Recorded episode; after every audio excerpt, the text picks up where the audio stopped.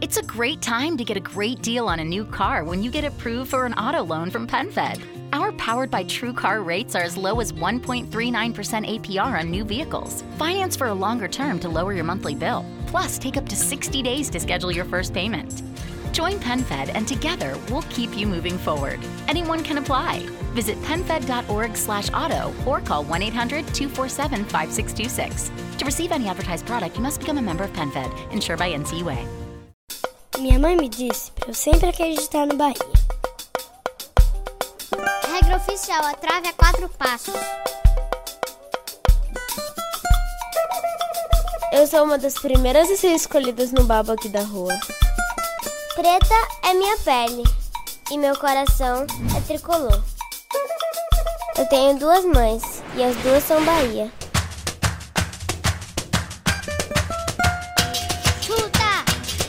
Em casa é um reggae da zorra quando a Bahia ganha. É sério! Todo mundo nasce com amor ao outro. Não importam as diferenças. Não importa a cor, não importa os gostos, não importa onde mora. Pode ser menino, Pode ser menina. Se a gente se unir, dá tudo certo. ainda dá tempo, véi.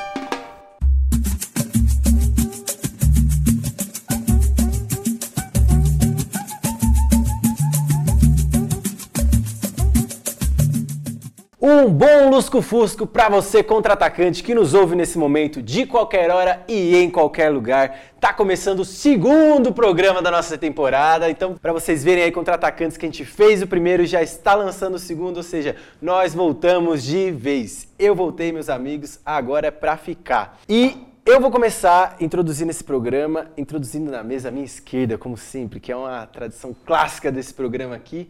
Henrique Bichão, que não é mais Bichão, agora ele já é um contra-atacante, membro nato há muito tempo, encarnou esse sangue dos contra-atacantes na veia. Henricão, é um prazer estar com você aqui. É o seu primeiro programa real de mesa, não é, cara? Boa, é isso mesmo, Gabri. Valeu aí pela oportunidade. Salve, Gabri. Salve, Guto. Primeira oportunidade de eu estar aqui, né? Ano passado eu participei daquele com o Gilvan Ribeiro, falei bem pouquinho, vamos dizer assim, né? Mas agora estamos aí para falar sobre o Bahia, esse time tão democrático aí que tem feito tanta coisa boa aí no futebol. E bora lá. Legal. E aí, então, na esquerda do, do Henrique, não à minha direita, A gente não inverte a ordem. Gutinho, novamente aqui abrilhantando os nossos estúdios. Bom, Gabriel, contra-atacantes, é sempre uma honra estar aqui sentado, poder fazer parte dessa, dessas discussões maravilhosas que a gente sempre levanta. Hoje de dobradinha, Hoje dobradinha. que então muito bom e vamos falar do nosso Bahia. É isso aí. É esse o tema do programa de hoje. Precisamos falar sobre o Bahia. E por que precisamos falar sobre o Bahia? Nós vamos ligar nesse momento para um torcedor desse clube maravilhoso que a gente gosta tanto, apesar de não ser o nosso clube do coração, para entender por que, que o Bahia é realmente o time do povo e tem se mostrado o time do povo nesses últimos tempos.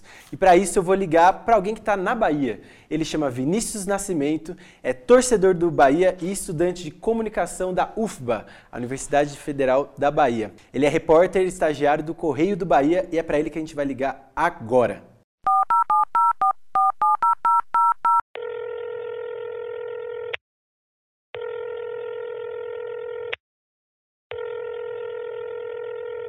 Alô, Vinícius, está na linha? Alô, oi galera, tudo bem? Tá conseguindo me ouvir direitinho aí? A gente te ouve bem. Você ouve a gente também? Pronto, tudo certinho, tudo certinho. Muito obrigado pelo convite. É um prazer falar com vocês, falar sobre o Bahia, que tá, depois de tanto tempo a torcida e o clube sofreram bastante e agora estão podendo voltar a sorrir. É, o clube está se esforçando bastante, tomando ações administrativas, de marketing, enfim, de, de vida do clube mesmo, para poder se voltar para sua torcida, seu povo. O Bahia sempre foi um clube de massa. Então, vamos falar um pouquinho sobre isso aí. Então, Vinícius, é exatamente aí que eu quero começar. De onde surgiu, quando surgiu esse novo Bahia? Você sabe dizer pra gente? Você que está acompanhando o Bahia a vida inteira? Pronto, vamos lá. É, o Bahia, historicamente, é, é um clube de massa, de, de torcida muito popular. É, os dois clubes daqui, na verdade, nasceram na, na aristocracia. O Bahia foi, foi criado no Clube Baiano de Tênis. O Vitória, que é o, o, o, o nosso rival, foi criado por famílias aristocratas. Era um clube de cricket, na verdade. É, e por muito tempo é, continuou assim. O Vitória, principalmente, era mais fechado ainda, não aceitava negros, inclusive. Não era voltado para futebol, enfim, resistiu bastante a isso. O Vitória só foi se popularizar lá para os da década de 90 com a construção do Barradão. O estádio do Vitória fica em um bairro bem periférico daqui de Salvador. E o clube cresceu de verdade enquanto clube de futebol a partir daí. O Bahia, por outro lado, já tinha se popularizado pelos títulos, pelas campanhas nacionais que fazia. Só que o último título do Bahia Nacional foi em 88. Em 90 ainda chegou numa semifinal de, de campeonato brasileiro, acabou perdendo para o Corinthians. E aí, depois disso, o time passou por crises administrativas muito graves. Caiu para a Série B algumas vezes já na década de 90. Só que aí subiu no tapetão, né, na João Avelange. O Bahia subiu por conta disso. Só que. É, Olha, a gente só fala do Fluminense, hein? Exatamente. É, em 2003 o time caiu de novo, só que aí não conseguiu voltar mais. Em 2004 bateu na trave de subir para a Série A. 2005 caiu para a Série C. 2006 sequer conseguiu subir da C para a B. Conseguiu subir em 2007 quando teve a tragédia da Fonte Nova. E o clube, com, com todos esses problemas, ia se afundando em dívidas. O Bahia chegou a ficar 10 anos sem conquistar um título. Conquistou o título de o título baiano de 2001 contra o Juazeiro e depois em 2002 conquistou a Copa do Nordeste, depois só foi conquistar um título, isso eu estou falando de qualquer coisa, em 2012. Então a crise administrativa no clube era muito grande e aí explodiu em 2013. O clube estava em uma situação financeira tão, tão grave que acabou sofrendo intervenção judicial que depois o presidente, o então presidente Marcelo Guimarães Filho, e com isso vieram diversas acusações de corrupção, de lavagem de dinheiro, de fazer esquema com salário de jogadores, por exemplo, é, vamos tomar é, Souza Caveirão, quando veio para o Bahia, que é um, é um caso emblemático.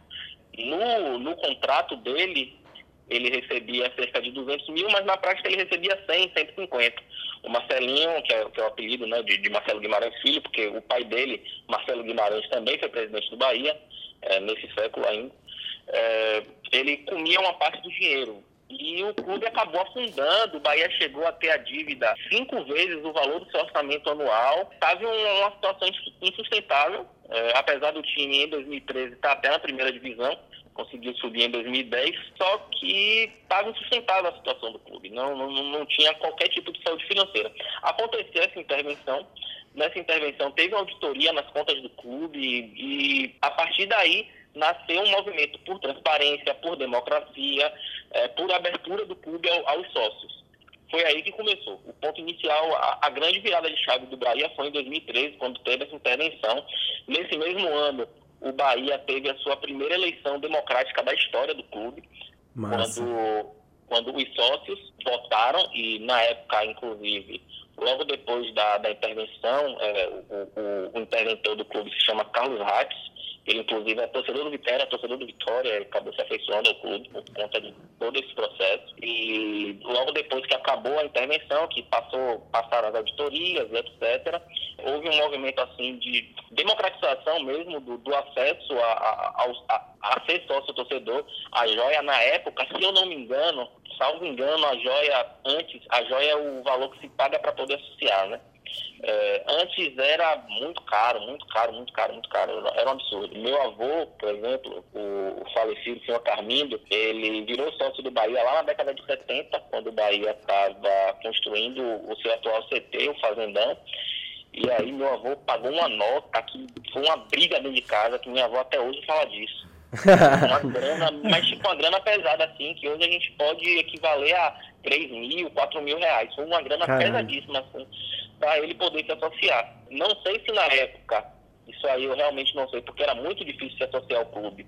É, o valor era ainda tão alto, mas era muito complicado. Houve uma facilitação para que pudesse haver uma adesão em massa. Aí a joia caiu para 10 reais, criaram um plano de sócio torcedor, acho que era de, de 40 reais, juntou uma quantidade de sócios, fizeram a primeira eleição, Fernando Schmidt foi eleito presidente do Bahia. Ele já tinha sido até. Era ele que, inclusive, era o presidente na época que meu avô gastou essa grana. Entendi. Ele fez um mandato tampão até o final de 2014. Teve outra eleição, que aí foi quando Marcelo Santana assumiu e esse aí foi o primeiro presidente com um mandato cheio, né, os três anos.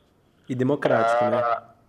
Exa exatamente, democraticamente. É, Marcelo Santana, inclusive, era, era editor de lá do jornal, Correio da Bahia. É, ele era editor do, do da, da, da, editoria de esportes. O... E se candidatou, acabou é, se elegendo. E aí chegamos na, nessa questão da democratização, da popularização mesmo do, do, do clube. Ô Vinícius, eu queria só voltar um pouquinho antes da gente entrar nessa nova fase do Bahia mesmo.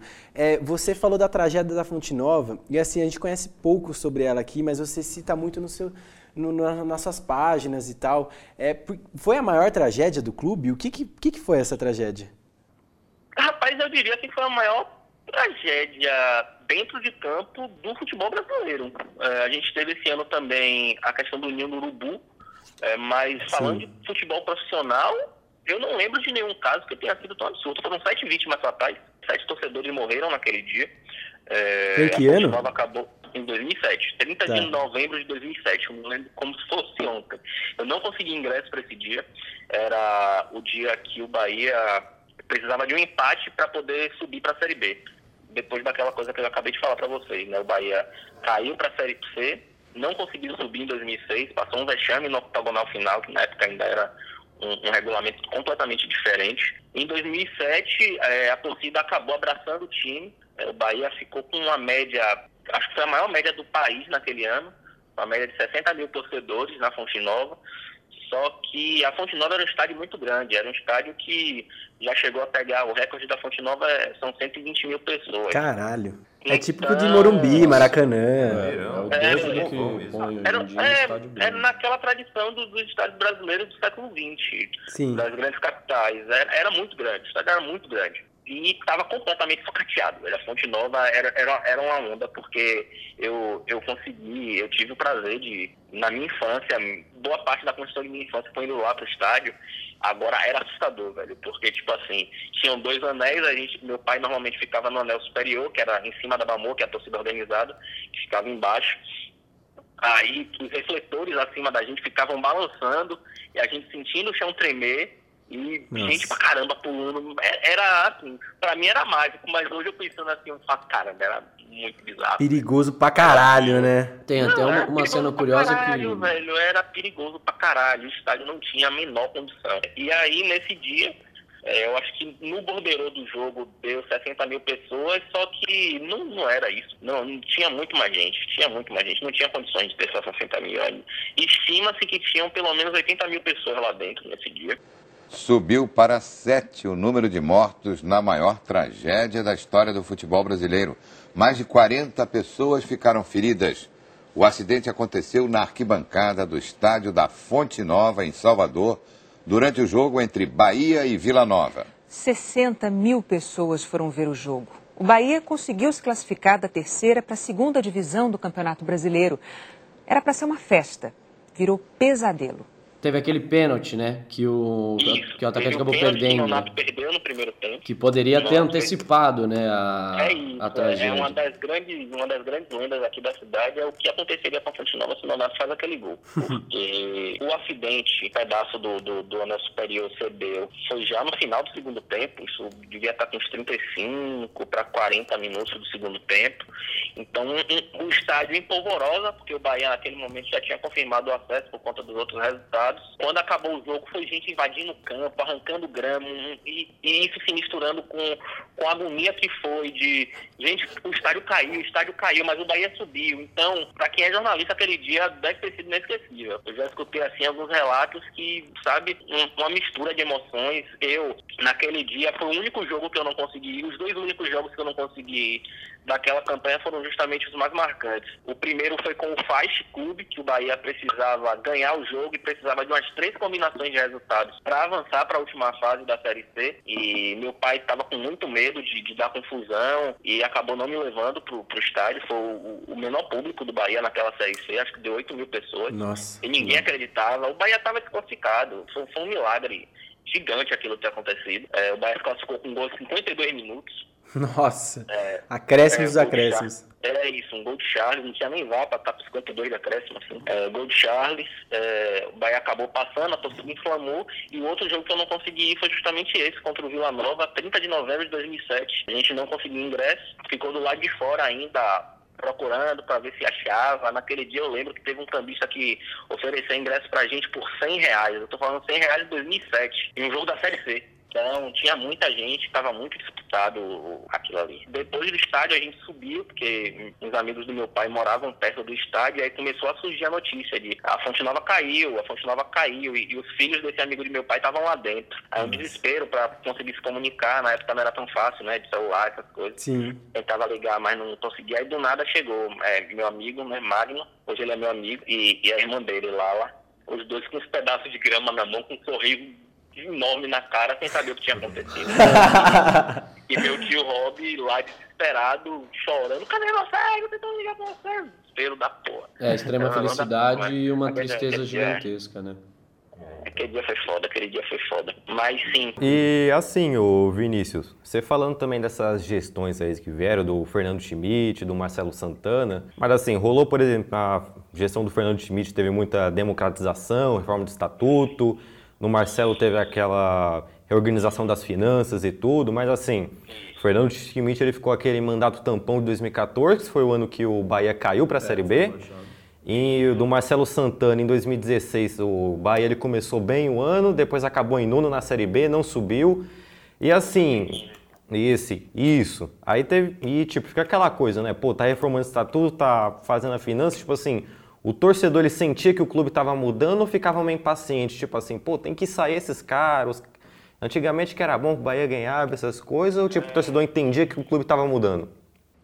Então, era algo muito novo, muito novo. Porque, primeiro de tudo, a torcida tava, ainda não entendia muito bem o poder que tinha nas mãos, sabe? Uhum. É, e isso eu acho que, que foi a grande dificuldade de Marcelo durante toda a gestão dele. É, Marcelo teve muita dificuldade, teve muitos problemas também. É, eu acho, por exemplo, que a gestão de Marcelo, no que, no que diz assim, a popularização do sócio-torcedor, teve algumas falhas. Agora, também acho que era uma etapa. Eu acho que era uma gestão muito elitista. E Marcelo contratou Jorge Avancini, não sei se vocês sabem quem é, o cara que explodiu o plano de sócio do Inter. Sei, sabemos, sabemos ele foi o diretor de ele foi o diretor de marketing do Bahia durante quase toda a gestão de Marcelo.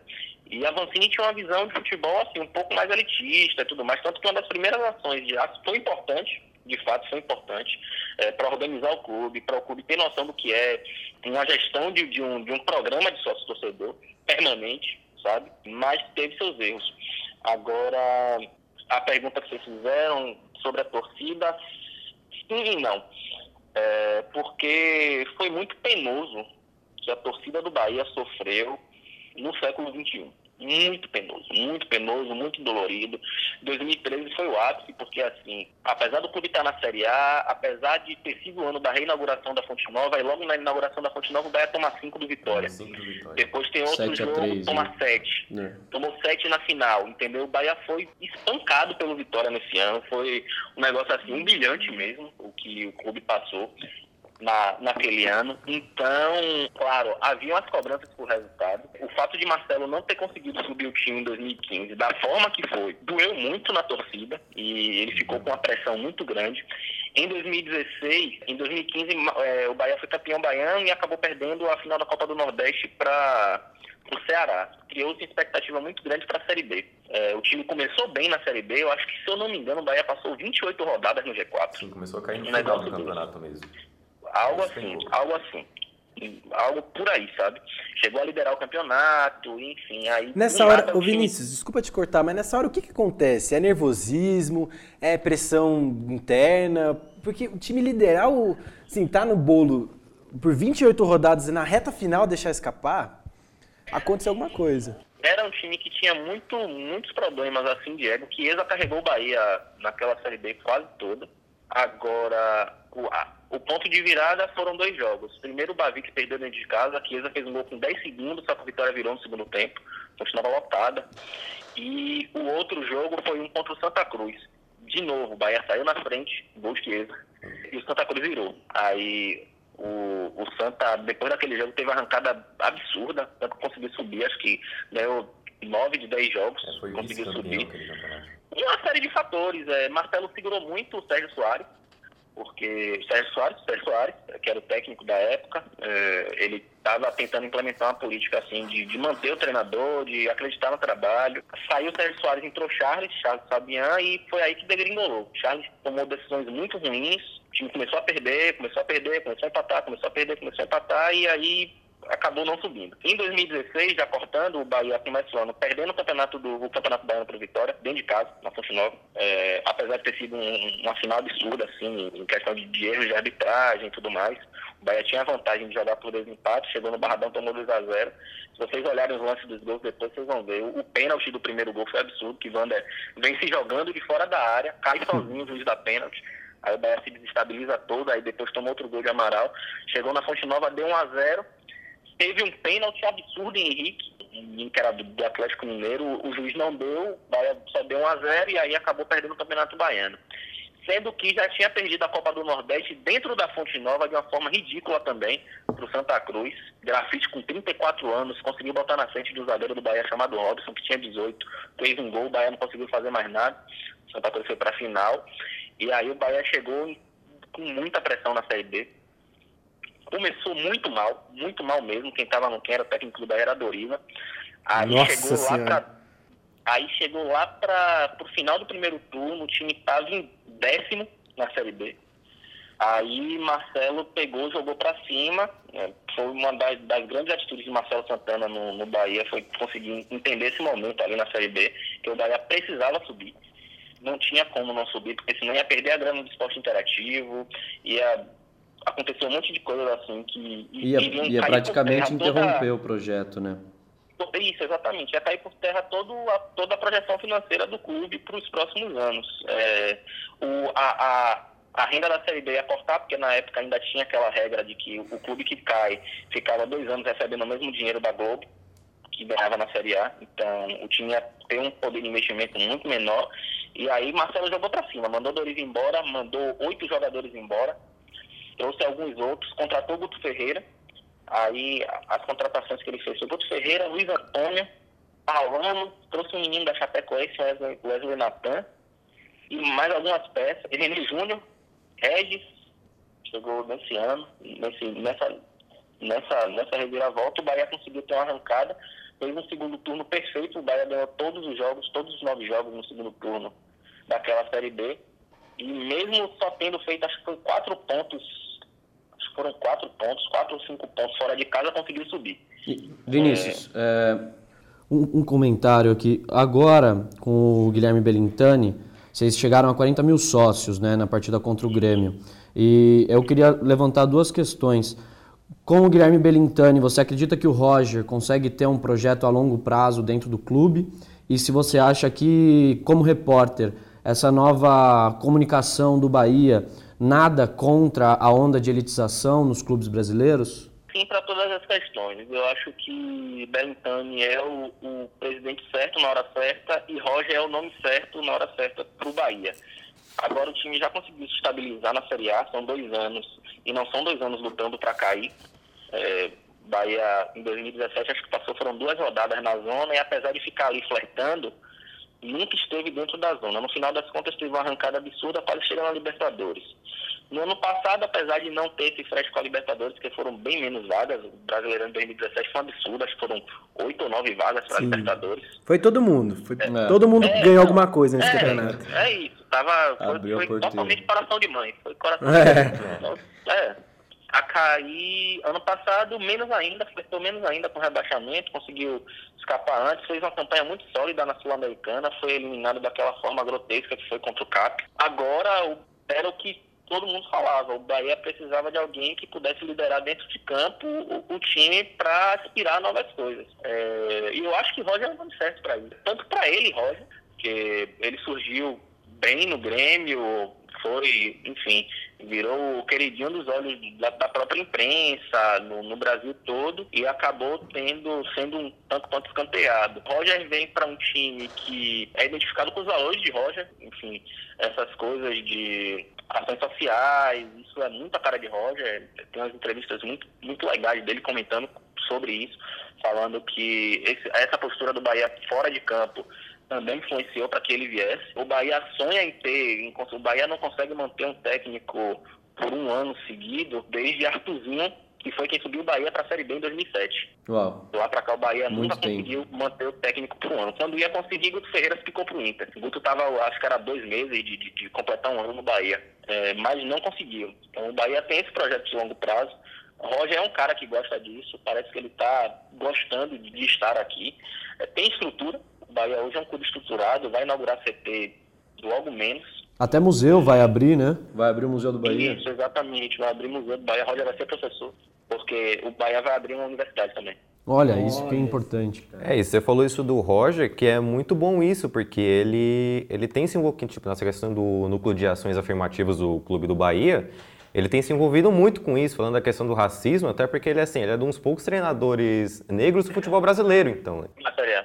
É, qual que é a importância para o torcedor, assim, para criar uma, uma cultura mesmo em torno do clube, de ter museu, de estar se posicionando no Dia da Consciência Negra, de se posicionar no faculdade, o, pri- o mês LGBT também, de se posicionar, sabe? Até no Abril Indígena o clube fez ação. Indígena. Só para fechar o, o último questionamento de vocês, e para além de tudo isso, Roger é um treinador que se alinha à forma como o Bahia quer jogar, porque a gente não pode esquecer do futebol, sabe? Você pode ver um monte de troglodita aí querendo que fale só de futebol, mas a gente, que enfim, todo mundo de esquerda, que está querendo encaixar o futebol dentro de um contexto social, também não pode esquecer do esporte. O esporte é importante, o esporte é o grande vinho, sabe? E Roger está completamente alinhado à forma como o Bahia quer jogar futebol. Isso todos, todos os presidentes pós-democracia, eh, Fernando, Marcelo e agora Belintani, todos eles falam, todos eles sabem a, a ideia de jogo que eles querem para o Bahia, entendeu? É, é a implantação de uma cultura de futebol também, que Roger está completamente alinhado. Esse jogo foi positivo, futebol apoiado, marcação alta, transições rápidas, que ele não está conseguindo fazer isso agora, mas enfim,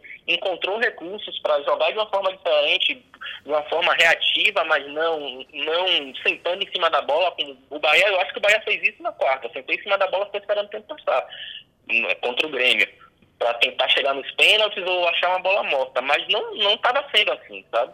É, além de tudo, é um alinhamento com a ideia de futebol, é, a gente não pode esquecer. Era só eu que eu queria fechar também. Não, não, show de bola. Vinícius, eu também queria ir para um outro lado agora, que é, na verdade, um outro lado do seu coração. Que você tem esse sentimento todo com o Bahia, de torcer para um time que nem sempre está nas cabeças do futebol nacional. E aí, para além de tudo, você arranjou um time na Europa. Eu queria saber onde que Maurício Pochettino entrou na sua vida. Certo. Começou com um amigo meu. É, logo quando eu entrei na faculdade em 2014, meu amigo Fernando Valverde, também é torcedor do Bahia, e aí eu entrei na faculdade muito novinho, entrei com, entrei com 17 anos. É. Não que eu esteja velho, não que eu esteja velho. Mas novinho É mesmo. uma Mas realidade entrei- nossa juventude acelerar. E assim, eu não tinha, tava com 17 para fazer 18, eu tinha acabado de fazer 17. Eu passei no vestibular com 16. Nossa, Aí, muito novo. É, eu acabei, eu acabei muito cedinho no ensino médio. Aí, um dos meus, ele acabou se tornando um dos meus melhores amigos e ele torce pro Tottenham por algum motivo desde 2005, por conta da FM. Ele jogando FM, aí acabou tendo proposta do Tottenham, foi treinar o Tottenham, ficou treinando, treinando, treinando, passando muita raiva. FM, pra quem não já- sabe, é o Futebol Manager. É um, pra quem já jogou Brasfoot e tudo mais, é. Simulador. Mexe com a cabeça de qualquer E torcedor. com o né? coração, né? E com o coração, principalmente. Fernando começou a acompanhar, começou a jogar com o time, aí decidiu um dia procurar algum streaming. Aí eu vou ver se esse time realmente é uma merda. Rapaz, ele ficou impressionado. Porque realmente era uma merda. Aí ele, não, não é possível, eu vou assistir de novo. E aí ele continuou nesse ciclo vicioso, acabou virando torcedor do time.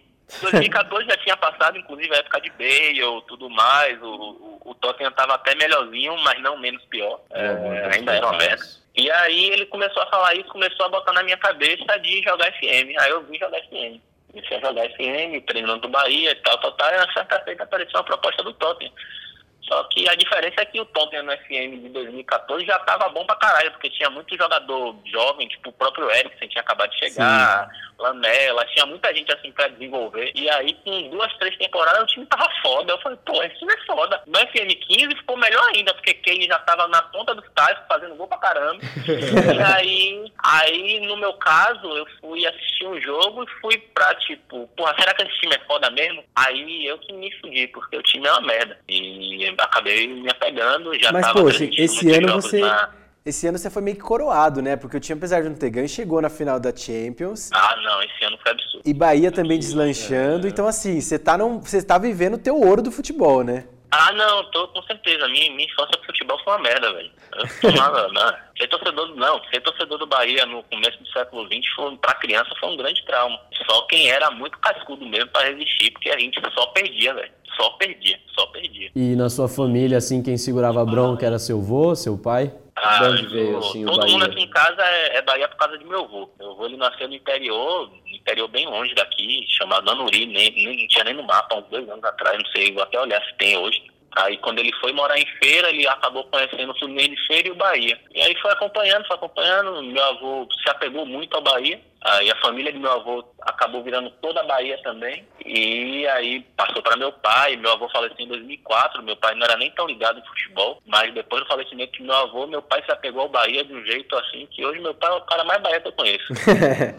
é, é, é sério, meu pai, o guarda-roupa de meu pai só tem camisa do Bahia. Ele tem, acho que são umas, umas 52 camisas. Nossa, era o sonho dele fechar o guarda-roupa. Esse ano ele conseguiu. Aí tá todo orgulhoso lá, vindo as camisas dele de não sei que ano, não sei que ano. Que legal. É, e por conta dele, conta do meu pai, é, da, das poucas memórias que eu tenho de meu avô, que eu fui gaiato e continuei resistindo, não, sou Bahia, sou Bahia, sou Bahia, não sabe não, não tá sabendo, eu sou Bahia, não tô nem aí. e aí acabei me apegando, é, estádio também, eu tenho muitas Mexe memórias muito, né? felizes de estádio, é um lugar onde eu me sinto bem. Eu me sentia muito bem no Pituaçu, me sentia muito bem na antiga fonte, me sinto muito bem na Fonte Nova agora. Tenho uma relação muito bonita com o Bahia. Legal. Eu título em 2012 eu lavei minha alma. Eu fui suspenso do colégio de tão enjoado que eu tava. É. Eu de uma aula que eu cheguei lá xingando todo mundo. Aí o cara, ah, bom dia, bom dia, caralho, vai é campeão. Dá figurinha isso aí. Todo eu lavei minha alma. Teve um, brother que ficou dois dias sem ir pro colégio porque eu tava enchendo o saco dele. tava jogando papel escrito Bahia campeão, puta. Tava, tava, tava enjoado demais. Ô Vinícius, deixa eu te perguntar, depois de tudo, tudo isso que a gente contextualizou do Bahia e tal, é, do, do, momento, do cenário. Desses agora... laços que são criados, né? Do clube, entre a torcida, é, que você tá falando do estádio. O, o Bahia, ele tá como você falou, ele está numa nova onda que está valorizando os laços que já eram criados, como você teve com o seu voo, por exemplo, e formando novos laços, né? Como é que você vê esse Bahia? Você, você acha que pode, pode se dizer que o Bahia é o time do povo? Velho, a gente está vivendo em tempos tão sombrios, mas tão complicados. Chegar em um período tão marcado por ódio, marcado por desrespeito, marcado por exclusão, e ver o Bahia que tanto me fez sofrer, que tanto quis me afastar, sendo um ponto assim de não, venha, você é pobre, não tem problema, a gente vai dar um jeito aqui, tem o bermudo e camiseta, que é para quem recebe até R$ 1.500, o plano de sócio torcedor é, 45 reais, o cara tem direito a escolher o setor do estádio onde ele quer ir, onde ele quer ficar, tem direito a voto, vota nas assembleias do clube, participa das promoções, tem direito ao clube de vantagens, ah, não basta o bermudo e camiseta, vamos lá, o estádio está vazio, bota o Bahia da Massa, o anel é, intermediário da Fonte Nova, tem esse plano de sócios, é Bahia da Massa, que é 60 reais, tem direito a ir a todos os jogos, tem direito a votar, tem direito a tudo. Então, é, eu estou muito estressado esses dias, porque Bolsonaro está mexendo mais o saco do que o habitual. Salva, e... Geral, mano. Velho, é sério, eu estou muito estressado esses dias. E é, foi uma semana muito dolorosa, porque perder a Copa do Brasil, deixar de se classificar, no caso, é, foi algo doloroso porque o time estava mais preparado do que nunca esteve em sua história para poder avançar. É, se o Bahia avançar, se o Bahia passasse do Palmeiras no ano passado, seria um, um, uma obra do acaso, apesar do time ter até se comportado bem. Sim. Mas se classificasse dessa vez, seria merecido. Então, sim, o Bahia é o time do povo. É, o Bahia está me ensinando muita coisa, porque por muito tempo é, eu acompanhava o futebol e a gente perdia ou porque o time é ruim, ou porque a gente foi garfado. E aprender que também dá para perder jogando, não teve, não teve roubo do juiz, não teve. É, o, o, time do Grêmio não foi super superior, super superior ficou uma, quase uma cacofonia, mas no meio de tantas coisas assim ruins que estão acontecendo para tudo, eu estou aprendendo um monte de coisas assim novas com o Bahia e isso tem sido um ponto de segurança, de conforto, de alegria para mim que não tem preço, sabe? Não tem preço. Tá? Tô redescobrindo o futebol. O Tottenham também tem me ajudado com isso. A jornada do time na última Champions League foi muito bonita. Sem gastar um puto, conseguiu chegar. Então, é, o futebol tem sido um escape ótimo, assim, é, pra mim. Pra todos é, nós, né? Um outro vetor de luta também. Eu acho que, por mais que o clube esteja se abrindo tudo mais, a torcida tem que ficar muito vigilante, tem que ter noção do tamanho do poder e da responsabilidade que também passa a ter em suas mãos, tanto dentro quanto fora do estádio, a responsabilidade de ser inclusivo, de, de respeitar as pessoas, de abraçar um desconhecido por nada, sabe? Por um gol, por uma falta, independente do cara ter grana, não, sem, sem olhar, sabe?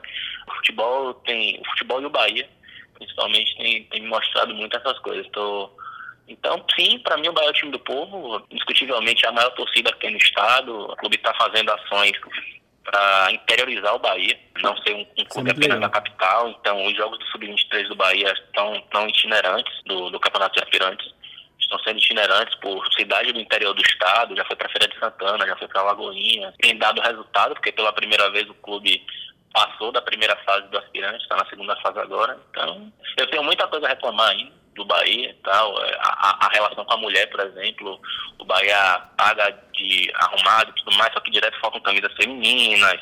Os casos de assédio que rolaram recentemente, não sei se vocês acompanharam, o clube fez até uma plataforma de denúncia de assédio. Ainda muito a melhorar, só que diferente de tudo ao meu redor. O Bahia hoje tem me dado alguma perspectiva, sabe? Legal. Tanto dentro de campo quanto para fora. É, e assim, você falando muito essa questão que, tipo, o Bahia é o clube mais popular da Bahia, né? E assim, não é só isso que faz também o Bahia ser um clube do povo, é tipo, ele ser um clube democrático, um clube aberto. É, exatamente, de... exatamente. É. As contas do clube estão abertas, o, o, o torcedor tem direito a votar não só para a presidência, mas, por exemplo, agora com essa questão do CT, muito provavelmente quem vai decidir se o Bahia vai vender o Fazendão, que é o, o atual centro de treinamento, uhum. ou manter os dois, vai ser, provavelmente vão ser os sócios. É, se tiver opção de venda, isso vai ter que ser votado pelos sócios, sabe? Então, a torcida fez os uniformes do time, fez um concurso para isso. Os uniformes do time, quem, quem desenhou foram torcedores, teve um concurso e tudo mais, foi votado. Quer dizer, tá realmente se envolvendo com esse povo, né? Sim, é, porque a democracia não, não, se faz do nada, a gente tem que ter exercícios Sim. que são diários, sabe? Diários, contínuos, e tem que estar sempre, tem que ter ouvidoria, tem que ter outras votações para além das eleições para a presidência e, e para a diretoria executiva e diretoria fiscal e conselho fiscal, até para que, ainda assim, é, a adesão do, dos sócios para esses pleitos ainda é muito baixa. É, o Bahia ainda tem um trabalho muito grande pela frente de conscientizar para que as pessoas vão lá e votem e tudo mais. Mas, pelo menos, uma perspectiva, sabe? Então, isso tem, tem, tem me confortado. É, então, e recentemente, no fim de maio, a gente teve aquele caso lá que passou no Fantástico do Cruzeiro, né? Envolvido um cheio de maracutaia.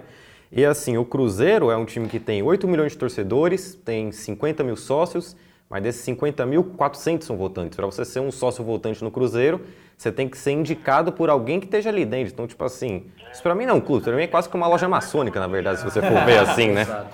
E assim, o Bahia ele é um clube popular justamente por isso, que é um clube democrático, é um clube aberto. O cara que ele paga o sócio torcedor dele a 10 reais, ele tá ali votando.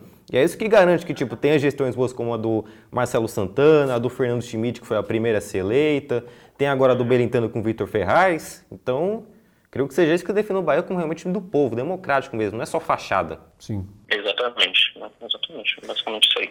Vinícius, a gente agradece demais a sua presença aqui no nosso programa. A gente está encerrando o segundo, então, desse início, essa volta de temporada finalmente. Os contra-atacantes devem estar radiantes, assim como nós, que estamos muito felizes. Mas antes de terminar, a gente gostaria de pedir para você a gente sempre pede para o convidado do programa dar dica cultural, que pode ser um livro, um filme, um site, um blog para você acompanhar e pode ser todas essas coisas juntas. Então, a gente queria pedir para você dar essa dica para o nosso contra-atacante que está ouvindo. Pronto, vamos lá. Além de escutar em Jonga, vou puxar um pouco da Bahia. É, Salve. vou puxar as coisas um pouco aqui para Bahia. Vou indicar um cara que é o torcedor do Vitória mais chato que eu conheço. Mais chato, mas ao mesmo tempo é o mais genial sou Franciel Cruz, arroba FSM Cruz. Quem Repete pra gente, por favor. FSM Cruz é o Twitter dele. Quem acompanha a Ponteira Esquerdo, a galera é, do projeto da, da galera do Lado Sul, deve conhecer ele, porque recentemente teve a Copa Ingresia e foi por conta do livro desse cidadão, é, chamado Pura Ingresia, que é um dos melhores livros que eu já estou lendo na minha vida. Tem na Amazon, tem, tem um livro físico, ele envia. É, e Frank é um cara super engajado, é, xinga meu time a todo momento, mas eu gosto muito dele. Ele, inclusive, ele, eu encontrei ele agora no, no, no CDA de Independência do de julho. Aí ele estava falando, velho, eu pulei uma fogueira que vocês não têm noção. Eu falei, o que foi, rapaz? Ele, não, é que ano passado os caras do Intercept me chamaram para trabalhar lá. Aí eu falei, pô, velho, não vai dar nada. não sei o que. Aí ele falou, rapaz, se esse vagabundo me pega com, com esse monte de delação aí, os caras vêm puxar minha ficha, eu cabeludo, maconheiro, descarado, ainda tô tá fudido. Aí o Intercept não ia pra lugar nenhum, ficou melhor assim. Aí, mas enfim, Francis é uma figura, Muito vale bom. muito a pena segui-lo, segui-lo e ler o livro, leiam o livro dele, ingresia só fala mal do Bahia, mas é um livro maravilhoso. São os olhares dele sobre Salvador, sobre a Bahia, sobre carnaval, sobre o Vitória, sobre futebol, sobre sociedade, sobre Gilberto Gil, sobre tudo. São várias crônicas dele. Então, essa é a minha dica cultural aí pra galera do Contra-Ataque. Legal, puta dica do caramba. Uhum. Começar por Jonga. Sensacional. Ô, Vinícius, a gente agradece então mais uma vez. Henricão, muito obrigado por esse programa maravilhoso, bicho. Espero que você tenha entrado assim com o pé direito agora para fazer muito mais daqui para frente. Boa, e é isso, velho. Agora é o primeiro episódio, espero estar continuando fazer mais aí. E para finalizar minha participação aqui, bora Bahia, minha porreta.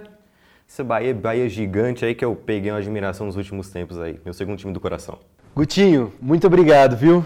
Eu que agradeço, agradecer novamente ao, ao Vinícius por estar com a gente. Foi muito bacana ouvir de um torcedor da Bahia que estuda jornalismo, que está lá no dia a dia vivendo isso, que viveu isso com a família. É muito importante para a gente daqui, né, mas na parte sudeste, poder entender melhor o que passa naquelas terras maravilhosas que a gente precisa conhecer cada vez melhorzinho. Muito obrigado, Gabriel. Muito obrigado, contra-atacantes. Vinícius, é isso então. Aquele abraço, viu? Muito obrigado. Dá um salve para os nossos contra-atacantes aí, por favor. Valeu, gente, brigadão pelo convite. É, acompanhava o contra-ataque já, foi uma surpresa retada quando o Mary chegou para mim para convidar. Fiquei muito honrado, fiquei muito feliz de conversar com vocês falando sobre Bahia. Meu pai até chegou aqui agora, o homem que eu estava falando. é...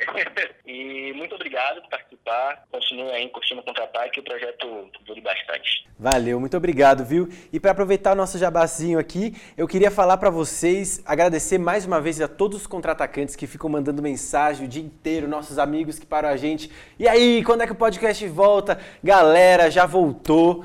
Já estamos no segundo programa. A gente agradece muito a força de vocês, porque são as pessoas ouvindo e conversando sobre o programa e lendo as matérias e comentando nas redes sociais que fazem a gente ver um sentido nessa bagaça toda e continuar na luta. Mas também eu gostaria de pedir para aqueles contra-atacantes que têm 5 conto, 10 conto, 15 conto para ajudar a gente. A gente está lançando o nosso Apoia-se para vocês poderem ajudar a gente a escrever matérias mensais, a fazer newsletter, a continuar com o programa, que custa para fazer isso aqui. A gente está fazendo super na guerrilha, mas porque a gente entende que o mais importante de tudo é ter a democratização desse conteúdo na internet, livre, grátis para quem quiser. Mas é isso, quem pode ajudar e puder ajudar a gente, a gente fica muito contente e agradece de coração. O meu nome é Gabri, a gente fica por aqui sem antes agradecer mais uma vez a Misha, a Michelle que faz o nosso som e faz esse rolê acontecer e está fazendo de forma brilhante. Muito obrigado, Mi. E também ao Quebrando Tabu, que você deu espaço para a gente poder gravar aqui no estúdio, tá bom? Valeu, galera. Meu nome é Gabri, aquele abraço e até mais. Um beijo.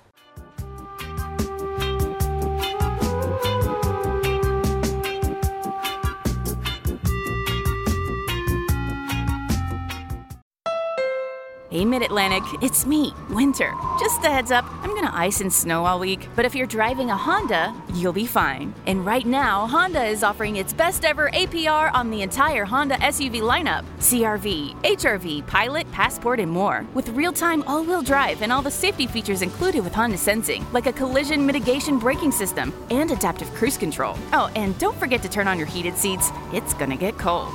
Sorry. See your local Honda dealer today.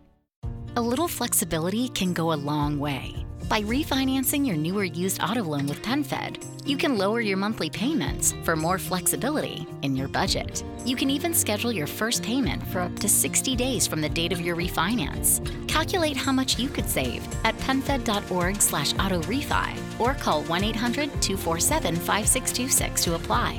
Membership is open to everyone.